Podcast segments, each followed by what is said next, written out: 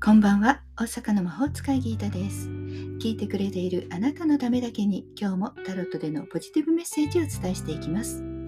それではこれから引く3枚のカードのうち、どれか1枚だけ直感で選んでください。選んだカードはあなたへのヒント。タロットは決して怖くないので気楽に選んでくださいね。それではいきますよ。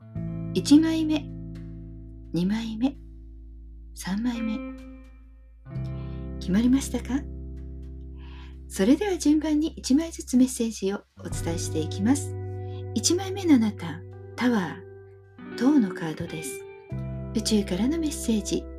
今の現実を見つめなさい。さもなければ危機が。不穏なメッセージですが、何らかのアクシデントがありそうです。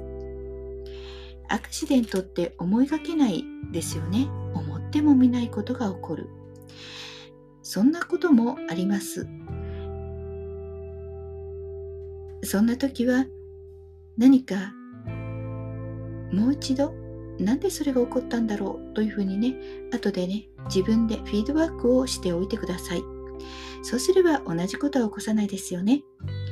そして不可抗力だった場合はねもうそれはあそんなこともあるよねというふうにさらっと受け流しておきましょう。2枚目です。2枚目はディスクのナイト。宇宙からのメッセージ。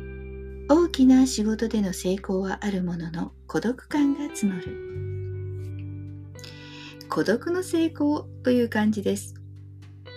まあ、といってもですね、悪いという意味ではないですよ。人知れずコツコツと努力してきたことが実る。あ、なんか頑張ってきてよかったなというね、継続こそ力なりっていうことを実感できることがあるでしょう。そして、達成できたら自分自身を本当に褒めてあげてください。